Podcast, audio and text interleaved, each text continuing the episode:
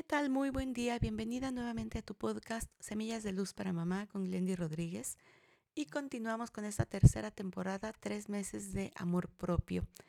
Hoy vamos a hablar sobre mamá como fuente de amor. Y te voy a dejar dos reflexiones que he considerado de acuerdo a mi experiencia terapéutica, que son muy valiosas.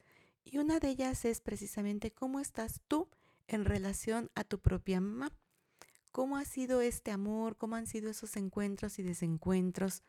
Porque cuando no tenemos esta relación lo más sana posible, es casi seguro que esto se vaya a reflejar justamente con tus hijos y en la adolescencia es donde va a ser cortocircuito.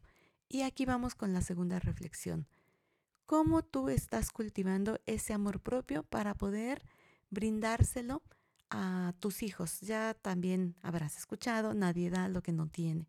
Entonces, si contigo no has tenido esta posibilidad de establecer un buen vínculo, una buena relación, de valorarte, de apreciarte, de reconocer tus logros. Cuando no estás teniendo todas estas prácticas, lo que le estás modelando a tus hijos es que uno no es lo más importante y de esta forma tus hijos tampoco se van a priorizar en su vida cotidiana. Por eso, hoy especialmente es esta invitación porque mamá es de las figuras más importantes en nuestra vida.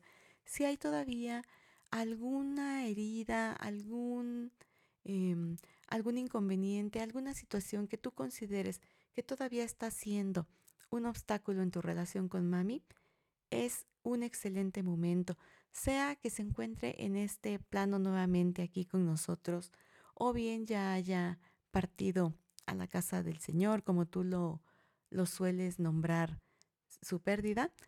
En cualquier caso, es posible tener esta sanación y es de vital importancia si quieres mejorar tu propia relación con tus hijos adolescentes.